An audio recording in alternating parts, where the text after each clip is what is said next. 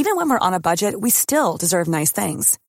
Quince is a place to scoop up stunning high-end goods for 50 to 80% less than similar brands. They have buttery soft cashmere sweaters starting at $50, luxurious Italian leather bags, and so much more.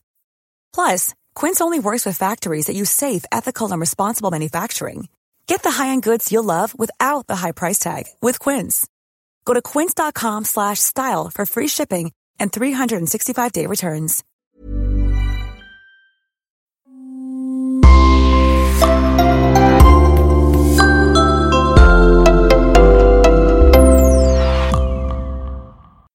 Bonjour et bienvenue à tous dans ce nouveau podcast.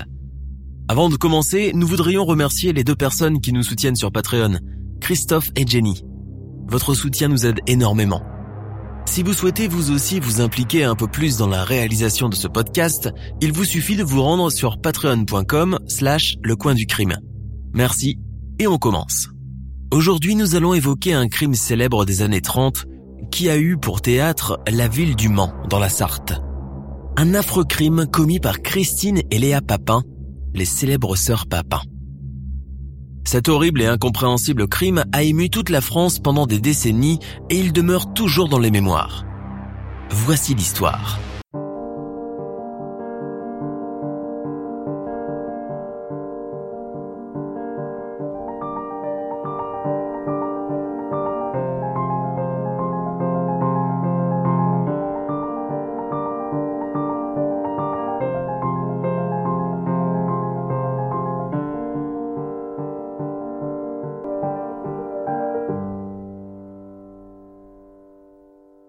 Numéro 6 de la rue Bruyère, derrière la belle promenade des Jacobins, habite depuis trois ans dans un immeuble de belle apparence, Monsieur Lancelin.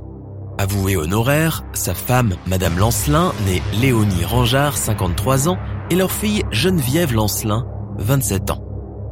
Depuis six ans, Monsieur et Madame Lancelin ont à leur service deux sœurs, Christine et Léa Papin, âgées respectivement de 28 et 21 ans. La famille Lancelin, devant dîner ce jeudi soir chez Monsieur Rangeard, rue Les Chanoines, Monsieur Lancelin passe vers chez lui vers 7 heures du soir pour prendre sa femme et sa fille. Il est assez surpris de trouver la porte cochère fermée au verrou. Il lui est donc impossible de rentrer. Il pense tout de suite que sa femme et sa fille sont déjà partis et il se dirige lui aussi vers la rue des Chanoines. Mais chez Monsieur Rangeard, il ne trouve personne Ceci l'inquiète, mais il préfère attendre un peu. Il patiente encore. Mais les minutes passent et Madame Lancelin et sa fille n'arrivent toujours pas. Il décide alors de revenir chez lui, rue Bruyère. Monsieur Renard, notaire et gendre de Monsieur Lancelin, et qui, chez Madame Lancelin et sa fille, ont passé la moitié de l'après-midi, se rend lui aussi au domicile de ses beaux-parents. L'homme s'inquiète de trouver la porte fermée de l'intérieur.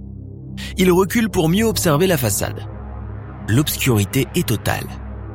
Cependant, il remarque une lumière vacillante dans la chambre des bonnes. Elles sont donc là. Pourquoi ne répondent-elles pas? La situation n'est pas normale. On sonne, pas de réponse. Prévenir la police s'impose.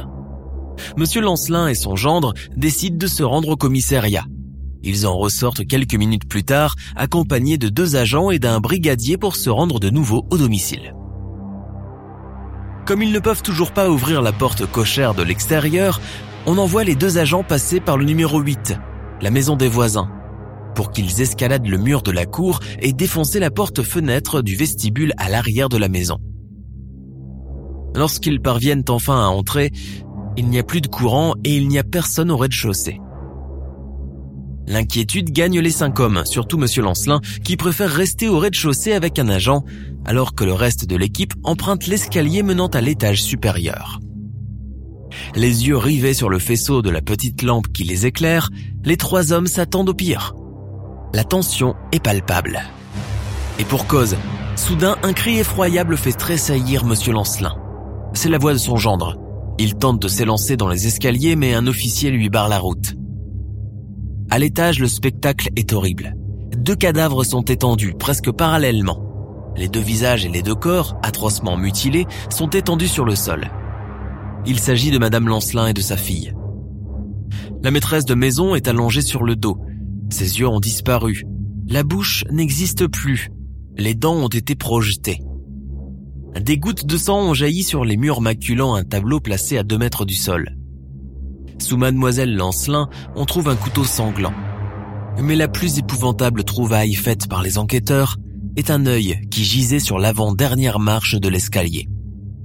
Horrifiés, les agents se rendent timidement au dernier étage vers la chambre des jeunes servantes, craignant de les trouver dans le même état que leur patronne. Les hommes appellent, frappent et essaient d'ouvrir, mais en vain. Monsieur Dupuis, commissariat central, arrive. Il fait appeler un serrurier. On force la porte. Le marteau qui a servi pour le double crime traîne par terre. Monsieur Dupuis entre avec ses hommes. Une image surréaliste s'offre à eux. Christine et Léa, les deux sœurs Papin, sont là couchées dans le même lit, serrées l'une contre l'autre, les yeux dans le vague. Les deux filles sursautent, puis elles avouent avec des accents hachés et frémissants. Oui, ce sont elles qui ont fait ça. Elles ont tué leur patronne et sa fille. Christine, la sœur aînée, déjà prête à la défense, déclare que c'était pour se défendre. Les deux femmes sont emmenées au commissariat où elles sont interrogées. Face aux enquêteurs, l'aînée Christine ne fait aucune difficulté à raconter. Elle confirme les premières déclarations. Elle raconte qu'elle fut accusée par sa patronne d'avoir déréglé le fer de repassage électrique. Elle fut donc obligée d'aller le faire réparer. Lorsqu'elle présente la note à sa patronne, celle-ci en colère, l'injurie et lui retient 5 francs sur sa pension. Elle encaisse sans rien dire. Le soir venu, elle et sa sœur pestent contre la méchanceté de leur patronne et ce sort misérable qui leur est destiné. Elles étaient en train de repasser du linge dans une pièce du premier étage de la maison. Elles sont seules. Madame et sa fille sont sorties. À 17h, le fer qui vient d'être réparé entraîne un court-circuit qui fait sauter les plombs et plonge la demeure dans l'obscurité. Impossible pour elles d'achever leur dernier devoir. À 18h15, Madame Léonie Lancelin et sa fille Geneviève rentrent chez elle. Christine relate l'épisode fâcheux. Encore lance Madame Lancelin, agacée. Manifestation de colère que la jeune femme, en éternelle persécutée, prend pour une agression à son encontre. Elle répond par une attaque physique. Geneviève se porte au secours de sa mère. Elle s'apprête à gifler Christine. Cette intervention de la fille de la patronne précipite le massacre. Christine ne la laisse pas faire et saute sur elle. Je vais les massacrer, hurle Christine, en transe, exigeant de sa petite sœur Léa qu'elle entre en scène. Celle-ci, comme d'habitude, quand il s'agit de sa sœur, s'exécute sans réfléchir. La déposition de Christine prise, la police interroge maintenant Léa en l'isolant dans une autre pièce.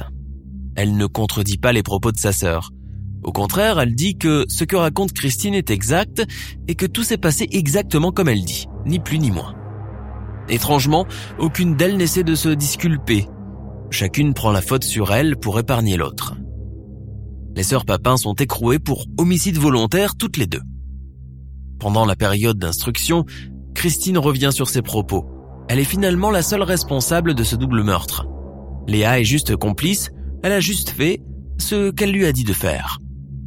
Le 28 septembre 1933 s'ouvre devant la cour d'assises du Mans le procès des deux sœurs, Christine et Léa Papin. Sa médiatisation est telle que pour la première fois, le maire du Mans fait réglementer par arrêté l'accès au palais de justice. La foule s'amasse devant les grilles du tribunal. La salle d'audience est comble quand les deux sœurs pénètrent. Elles sont bien mises, la tête baissée, loin de l'image des monstres qu'on s'imaginait. Dans leur box, elles se murent dans un silence humble. L'opinion publique, au cœur de la crise économique, s'émeut pour les deux petites bonnes. On est divisé entre deux camps, ceux qui veulent la justice à tout prix et ceux qui crient au crime de classe. Mais qui sont ces deux sœurs et pourquoi ont-elles agi ainsi? Le juge Beuchet, président de la cour, aimerait comprendre. Mais dans le silence qui pèse sur la salle d'audience, les deux bonnes dans le box des accusés restent muettes, incapables d'expliquer leurs gestes. On les questionne, elles répondent par bribes. L'essentiel du procès repose sur l'évaluation de la situation mentale des accusés. Ce crime est-il l'objet d'un état de démence? En somme, Christine et Léa sont-elles folles ou responsables de leurs actes? L'expertise mentale des deux sœurs menée par trois médecins rejette la possibilité d'un état de démence. Les deux sœurs ne sont pas folles. Penseurs de l'hérédité et théoriciens de la simulation s'écharpent, mais finalement, les deux sœurs sont déclarées responsables. Néanmoins, la défense, confiée à maître Germaine Brière, appelle à la barre le docteur Logre, médecin de la préfecture de police et aliéniste distingué qui, bien que n'ayant pas rencontré les deux plaignantes, évoque la maladie mentale. Le verdict tombe après seulement 45 minutes de délibération. Temps record pour juger un double meurtre particulièrement sordide.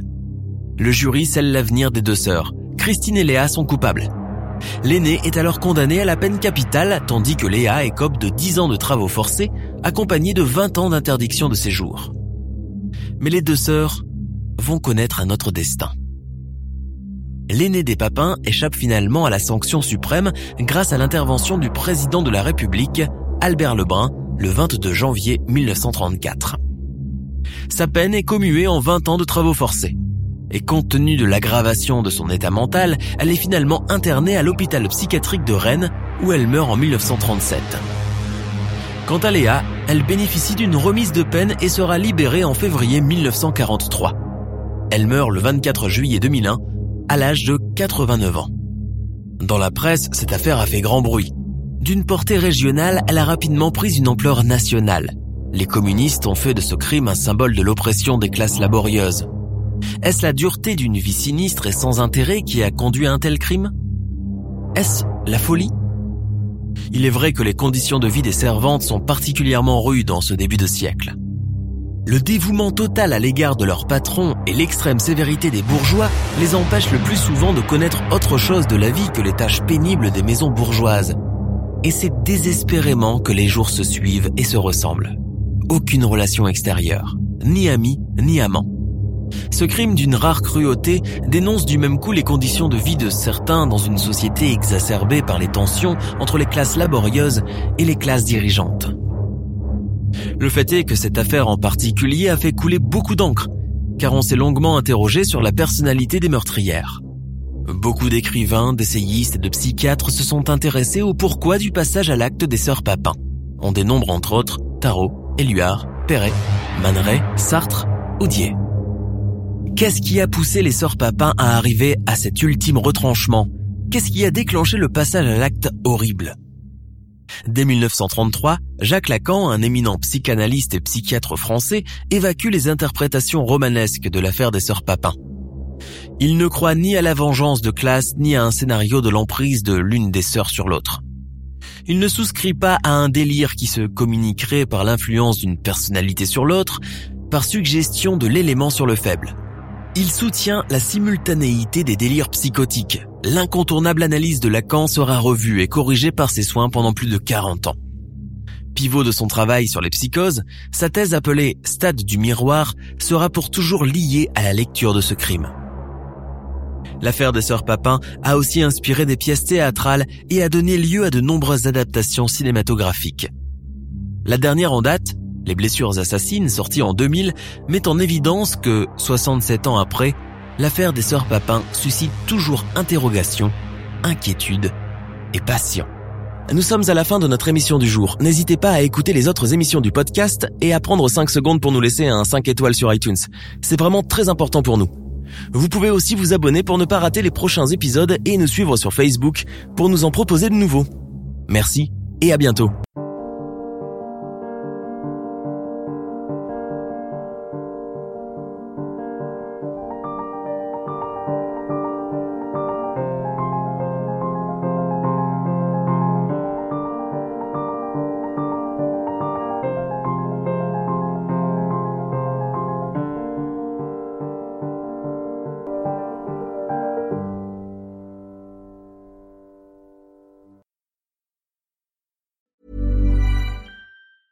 Planning for your next trip? Elevate your travel style with Quince. Quince has all the jet setting essentials you'll want for your next getaway, like European linen, premium luggage options, buttery soft Italian leather bags, and so much more. And is all priced at 50 to 80% less than similar brands. Plus, Quince only works with factories that use safe and ethical manufacturing practices. Pack your bags with high-quality essentials you'll be wearing for vacations to come with Quince. Go to quince.com slash pack for free shipping and 365-day returns. Tired of ads interrupting your gripping investigations? Good news. Ad-free listening is available on Amazon Music for all the music plus top podcasts included with your Prime membership. Ads shouldn't be the scariest thing about true crime. Start listening by downloading the Amazon Music app for free or go to amazon.com slash true crime ad free. That's amazon.com slash true crime ad free to catch up on the latest episodes without the ads.